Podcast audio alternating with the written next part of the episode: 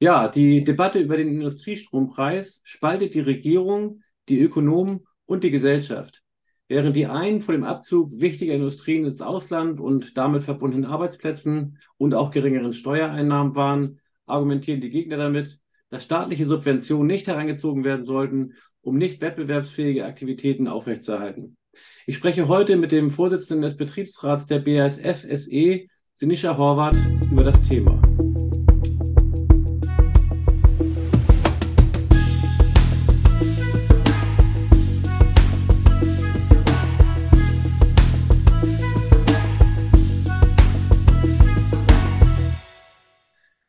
Ja, lieber Sinischa, herzlich willkommen und vielen Dank dafür, dass du die Zeit für dieses Gespräch nimmst.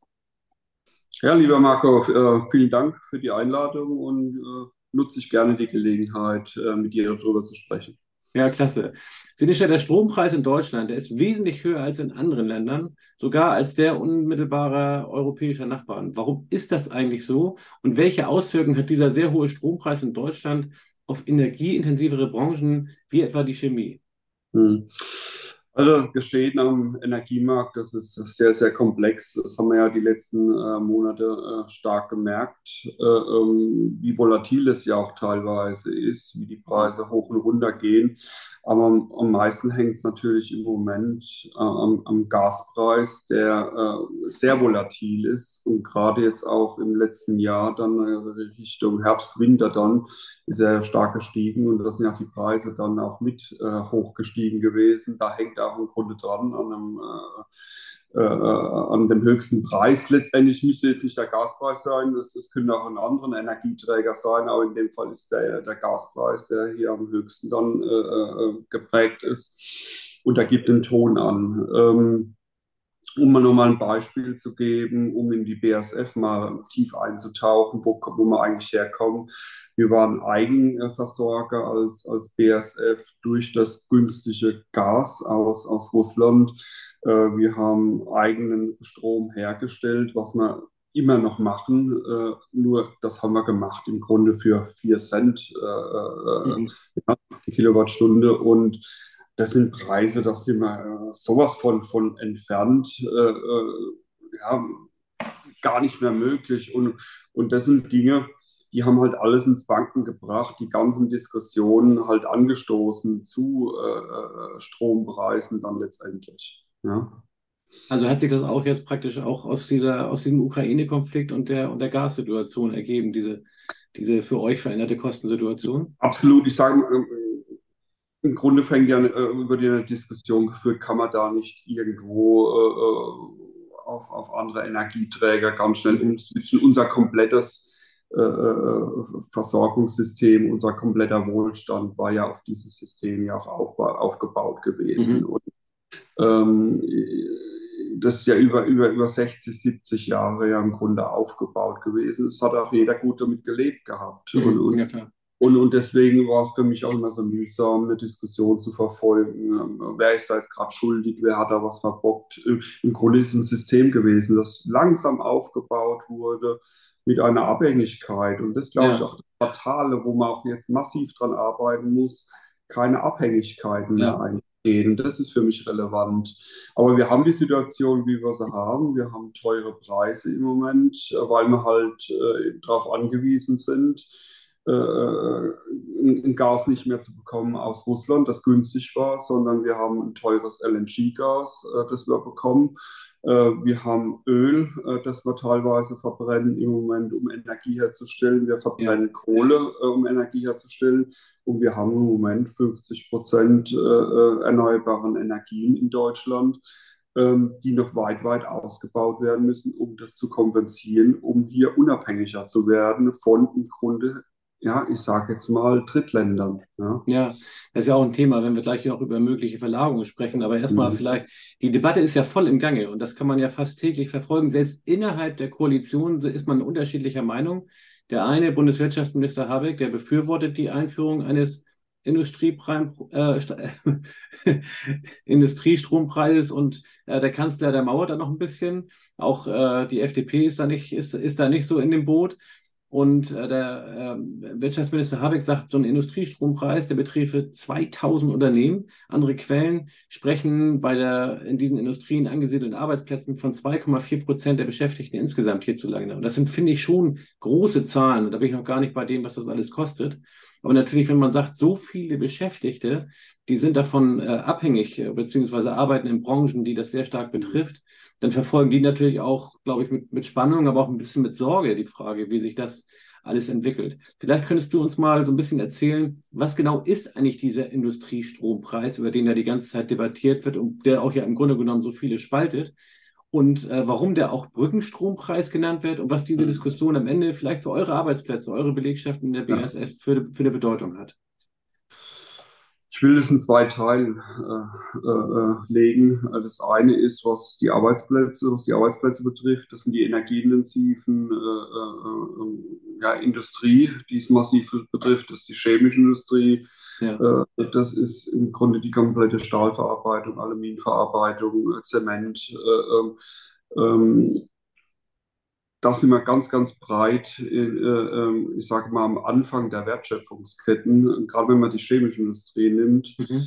Äh, und dann komme ich zum zweiten Teil, was ich auch auf, äh, auf, auflegen will, was mir unheimlich wichtig ist in der Diskussion. Und, und das ist ein Punkt, ähm, der kommt mir ganz, ganz oft zu kurz, aber ich glaube, der ist bei vielen, vielen Menschen auch angekommen. Ähm, wenn äh, die, die Basischemie, und da bleibe ich jetzt bei unserem äh, Konzern, äh, wenn die Basischemie äh, keine Substanz mehr hat oder auch keine Wettbewerbsfähigkeit mehr hat, um, um, in Deutschland oder in Europa, ich nehme jetzt mal Deutschland, weil da haben wir jetzt das Thema, nicht mehr wettbewerbsfähig ist, mhm. Und das, das sind im Moment, ist es gegenständig, weil halt einfach der Strompreis zu hoch ist. Äh, ähm, dann gibt es Überlegungen und die sind nicht irgendwo äh, äh, mit Warnungen oder irgendwo, die sind tatsächlich da. Das sind Rechen, äh, das ist eine Rechenbasis, die ist da, die ist nicht erfunden, die ist da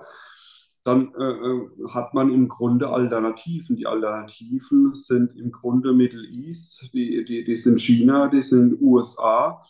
Und da ist die, die erste, äh, das erste Szenario ist, naja, da kommt, das, da kommt die Chemie dann aus Übersee hierher. Hm. Ähm, aber wo ich darauf hinweisen möchte, und das muss ganz, ganz massiv dann in die Debatte reinkommen, wer sagt denn, dass dann morgen äh, äh, die Basischemie von Übersee kommen muss? Es sind ja teilweise dann auch sehr großvolumige äh, Chemikalien. Warum soll ich die über den großen Teich schippern? Ich kann ja auch gleich die Veredelung, kann ich auch direkt gleich äh, ja. in Übersee machen. Das heißt, das, was sich heute noch richtig gut rentiert, äh, ähm, zu produzieren, äh, ähm, weil es wenig Gas oder auch wenig Strom äh, bedarf, mache ich auch direkt dort.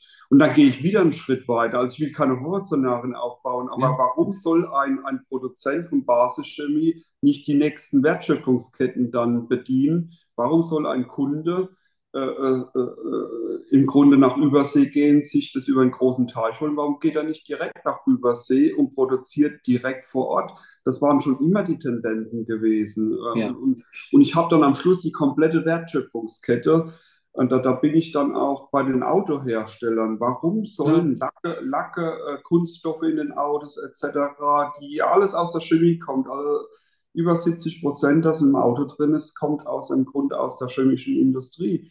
Warum soll im Grunde am Ende des Tages das alles über den Teich geschippert werden, wenn ich dann am Schluss dann die, das ganze Zeug woanders dann machen kann und dann das Endprodukt hierher kommt. Deswegen ist aus meiner Sicht viel, viel, viel, viel mehr Arbeitsplätze am Ende des Tages ja. direkt betroffen und indirekt dann noch einmal äh, ein Großteil, äh, die auch da drumherum und die Industrien dann hängen, Zulieferer etc. Und das ist ein Punkt, da wird zu wenig im Moment drüber diskutiert. Und das ist für mich äh, das eine, was mit dem anderen zusammenhängt und Brückenstrompreis nochmal erklärt. Wir brauchen für die Zeit, wo die erneuerbaren Energien benötigen, um auf den Weg gebracht zu werden. Ähm, wir haben jetzt 50 Prozent, habe ich vorhin gesagt, ausgebaut. Hm. Wir müssen Richtung Unabhängigkeit von LNG-Gas, von Kohle, von Atomkraft. Das ist wohlgemerkt ja auch nicht mehr arg viel, was Atomkraft da ist. Es ist ja. im Grunde Kohle- und Gaskraftwerke müssen wir unabhängig werden, weil das halt äh, fossile Energieträger sind, die wir hier ja auch nicht mehr haben. Ja? Entweder noch nie gehabt haben oder hier nicht mehr fördern wie Kohle. Ja? Ist, ja, ist ja auch Auslauf beschlossen. So, und wir wollen ja auch vom CO2 ja auch weg. Und deswegen brauche ich für die Zeit, wo ich erneuerbare Energien aufbaue, brauche ich einen Zeitraum, wo ich die Industrie, die energieintensive Industrie ein Angebot machen kann, wo ich sagen kann, ihr könnt für so viel Cent, 5, 6 Cent, ähm, könnt ihr hier produzieren, das subventioniere ich, damit ihr ja. die gleichen Rahmenbedingungen habt wie in den USA, wie in China, wie in Middle East. Ähm, ihr macht es sogar noch klimaneutral am Ende des Tages, dann, wenn ihr fertig seid äh, ähm, mit dem Umbau. Ähm, und das wollen wir auf den Weg bringen. Und das hat aber auch ein Ende. Und das Ende bedeutet, wir haben dort Windparks, Solarparks, wir haben mit ja. Sicherheit Gaskraftwerke, die hocheffizient sind, muss man auch immer dazu sagen. Das sind die effizientesten, die wir haben in Deutschland. Ja. Und wir stellen am Ende des Tages klimaneutrale äh, äh, äh, äh Produkte am Ende des Tages her. Und das wird unsere Wettbewerbsfähigkeit äh, äh, weltweit im Grunde auch erhöhen. Und da schauen auch die anderen Länder drauf. Ähm, das ist ja immer ein bisschen die Debatte. Naja, mal gucken mal, was die Deutschen im Moment machen. Wie machen sie das? Machen sie es geschickt oder ungeschickt? Und das ist im Moment das Spiel.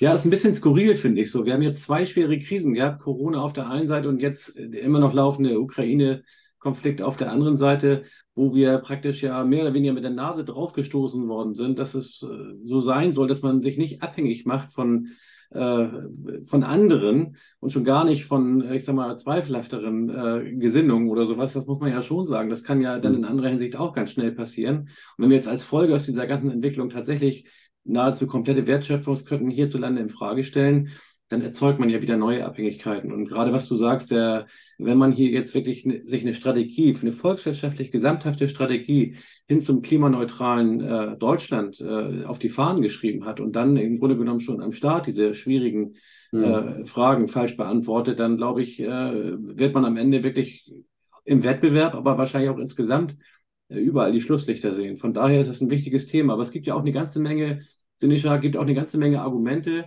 die die Gegner da ins Feld führen. Selbst die Chefin der Wirtschaftsweisen äh, sagt, äh, das sollte man nicht tun. Ähm, wir reden hier über, ich sag mal, über natürlich Subventionen, die Geld kosten. Mhm. Und wenn man jetzt sagt, so was dauert, äh, je nachdem, welche Quelle man da bemüht äh, oder beziehungsweise wer, wer da gerade zu Wort kommt, redet man über fünf bis sieben Jahre, die dieser Brückenstrompreis dann mhm. äh, subventioniert werden soll oder der Industriestrompreis. Und da wird dann vorgerechnet, dass das ungefähr 30 Milliarden Euro kosten mhm. könnte. Also 5, 6, 7 Millionen im Jahr mal der Laufzeit. Und dann sei auf einmal sozusagen der grüne Strom in Hülle und Fülle da. Und Kritiker mhm. meinen, vielleicht ist das gar nicht so. Vielleicht dauert das alles noch viel, viel, viel länger mit der, mit der Energiewende. Und äh, zu dem ersten Brückenstrompreis würde dann ein weiterer kommen. Und wo soll das Geld eigentlich herkommen? Das müsste ja aus Steuermitteln kommen oder aus Schulden. Mhm. Äh, was am Ende natürlich irgendwo äh, auch das Gleiche ist. Die Chefin der Wirtschaftsweise, ich hatte es eben angedeutet, Monika Schnitzer, der, die meint, wirtschaftstheoretisch wäre es problematisch, wenn man Standortnachteile wegsubventionieren will, also wenn man das versucht, gegen anzusubventionieren, was ja auch wirtschaftstheoretisch nicht völlig falsch ist. Also ein totes Pferd sozusagen ja, ja, äh, ja. jetzt hier dauerhaft durchzusubventionieren, das kann ja nicht der Sinn der Sache sein, aber wir reden ja äh, bei diesen energieintensiven Branchen in Deutschland nicht über tote Pferde. Wie ist deine Sicht, ähm, wenn man die mhm. Arbeitsplätze hier in Frage stellt? Äh, ist das nicht, ist das nicht im Grunde genommen auch ein Aspekt, der da deutlich stärker auch noch einbezogen werden müsste? Mhm. Du hast die, die richtige Metapher bemüht. Äh, ist es ein totes Pferd, das wir hier aufpumpen wollen äh, und, und ins Schaufenster stellen und, und, und jemanden weismachen, es ist lebendig? Ja. Oder ist es, ist es im Grunde ein Zeitraum, der erkauft wird? Es ist im Grunde ein Zeitraum, den wir uns erkaufen, um etwas auf den Weg zu bringen und nicht nur etwas, sondern ein Zielbild. Und das Zielbild, das haben wir alle im Blick, nämlich äh, eine Klimaneutralität. Ja. Und, ähm, und, und, und da gehört es dazu, ist unser Zielbild eine Klimaneutralität mit einer energieintensiven Industrie oder ohne. So, wenn es mit einer energieintensiven Industrie ist und mit den Wertschöpfungsketten, wie ich es vorhin äh, besprochen äh, oder angesprochen habe, dann funktioniert es nur, dass ich jetzt die Rahmenbedingungen schaffe, weil die Firmen, die sind ja nicht morgen im Preiskampf. Die sind heute, die waren es gestern schon, die sind eigentlich schon seit letztes Jahr, sind die im Preiskampf äh, äh, mit äh, dem Markt, mit Übersee. Und, und da geht es ja nicht um, einen innerdeutschen Preiskampf. Wenn, wenn es ein innerdeutscher oder ein europäischer Preiskampf wäre, dann hätte ich gesagt, okay, da pumpt man äh, ein totes Pferd auf also, oder äh, reanimieren ein totes also, um die Metapher nochmal zu bemühen. Aber es geht hier um eine Wettbewerbsfähigkeit für einen Zeitraum, wo ich klimaneutral werden will und ich Rahmenbedingungen brauche, die jetzt noch nicht da sind in voller Gänze. Wir haben 50 Prozent haben wir äh, erneuerbaren Energie. Äh, also Unabhängigkeit. Ähm, wir müssen es weiter ausbauen. Ja. Da kann man nicht drüber streiten. Ist das 70, 80, 90, 100 Prozent? Fakt ist aber, es reicht nicht aus, weil wir in der chemischen Industrie, wenn wir sie transformieren wollen, Richtung äh, Klimaneutralität, Richtung Unabhängigkeit von Gas, und darum geht es. Wir verbrauchen ja. hier im Standort Ludwigshafen 36 Terawatt Gas, davon geht die Hälfte in, in Energie. Ähm, das ist ein Punkt, ähm, das, das, das, das, das, das mache ich nicht mit dem Fingerschnitt morgen sagen, ja, ja. Äh, da habe ich dann morgen Strom. Klar, ich hätte auch Strom, aber der wäre nicht klimaneutral.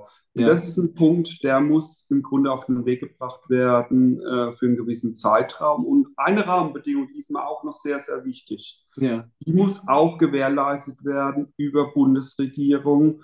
Wir haben im Moment in der Norden der Ostsee haben wir äh, ähm, Windkraftfelder, die im Moment vermarktet werden auf dem, äh, über, über, über Lizenzen, die werden verkauft.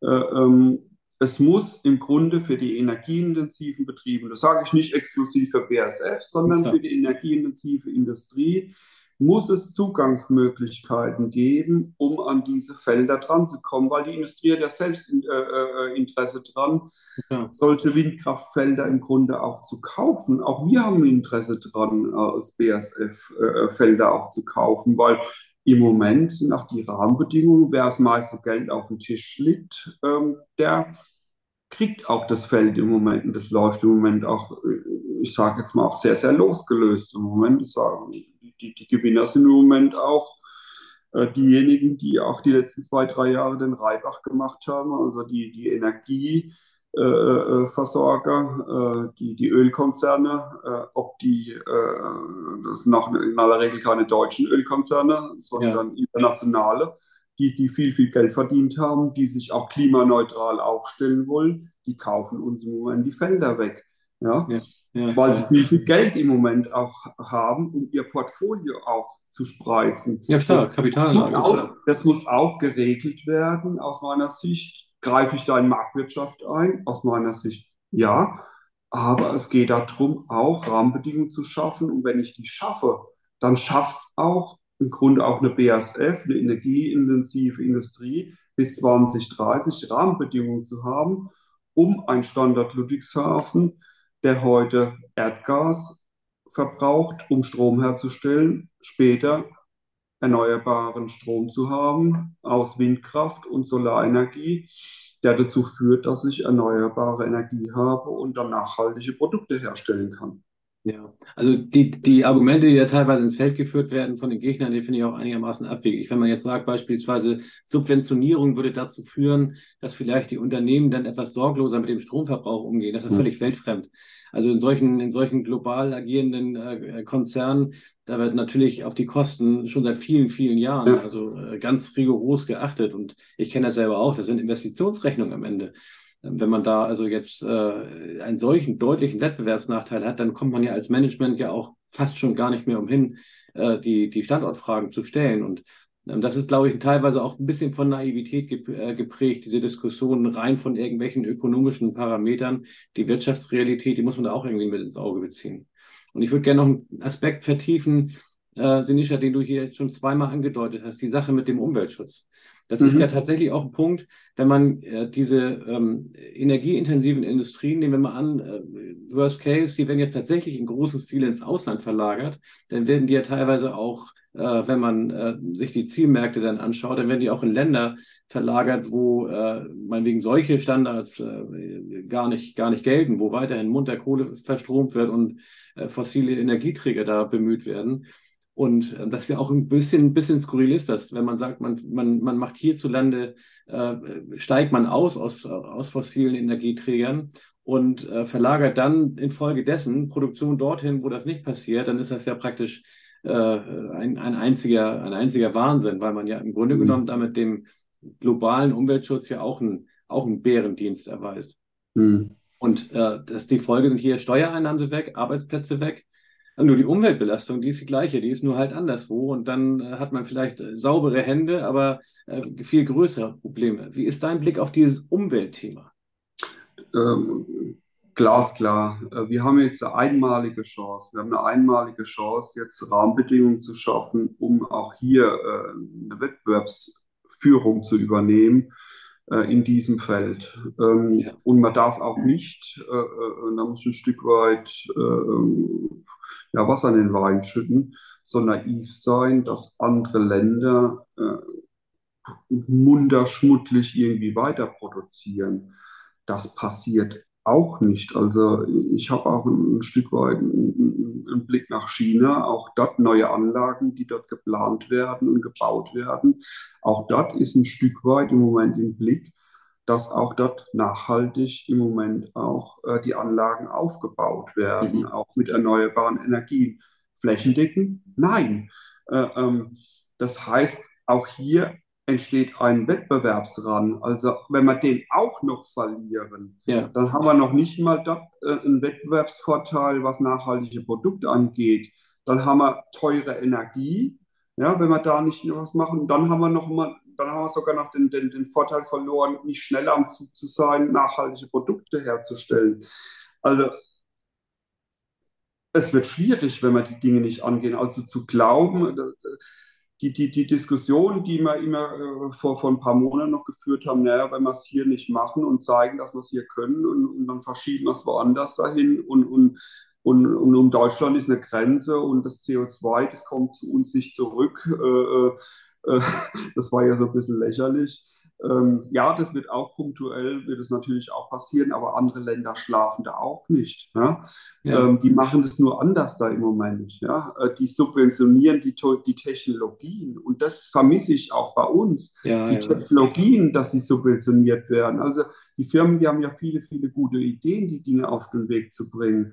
Aber da wird zu wenig gemacht an der Stelle. Und, und, und ähm, deswegen meine ich ja das mit den Windkraftfeldern das ja. anzustoßen, Gelegenheit zu geben, dazu zu schlagen, auch äh, äh, ähm, Wasserstofftechnologien etc. auf den Weg zu bringen, äh, dort äh, äh, Beschleunigungsverfahren. Das sind Dinge, die, ähm, wo man einfach, glaube ich, wo ich das Gefühl habe, dass wir den Knall noch nicht gehört haben und wo ich sage, naja, Wohlstand, irgendwie geht es uns, äh, ich will nicht sagen zu gut, aber wir ruhen uns dann ein Stück weit noch drauf aus. Und das ist ein Punkt, wo wir ein Stück weit schneller werden müssen, sowohl die Firmen, aber auch Politik und Gesellschaft. Ich nehme da keinen außen vor, weil viele immer auf die, die Politik schimpfen, die müssen, die müssen, die müssen. Nee, es müssen alle. Es muss die Politik, es muss die Gesellschaft, weil wenn es um Genehmigungsverfahren geht, äh, das sagt ja macht mal, aber nicht bei mir. Ja? Am Schluss ja, genau. muss die Gesellschaft wissen, was wollen wir bei uns noch haben. Ja?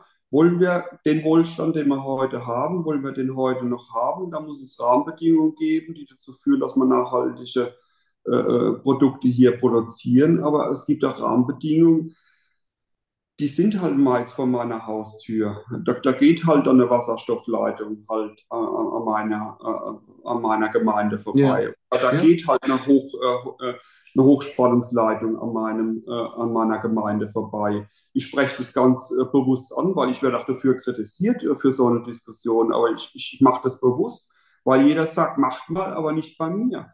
Und, und das funktioniert auch nicht. Und jeder schimpft auf die Politik, macht mal, ja, aber ihr macht es nicht richtig und die, die, die, die, die Betriebe und die Unternehmen sagen, ja, macht ihr auch mal. Ja? Ähm, es müssen alle ja, an den Tisch und müssen sagen, wir haben hier einen Pakt, wir wollen, wir müssen auf den Weg Und das ist unser Bild. Und das Bild ist eigentlich klar, aber jeder sieht da irgendwo immer wieder ein, ein kleines Krümelchen, wo er sagt, ja, aber das will ich jetzt doch nicht. Ne?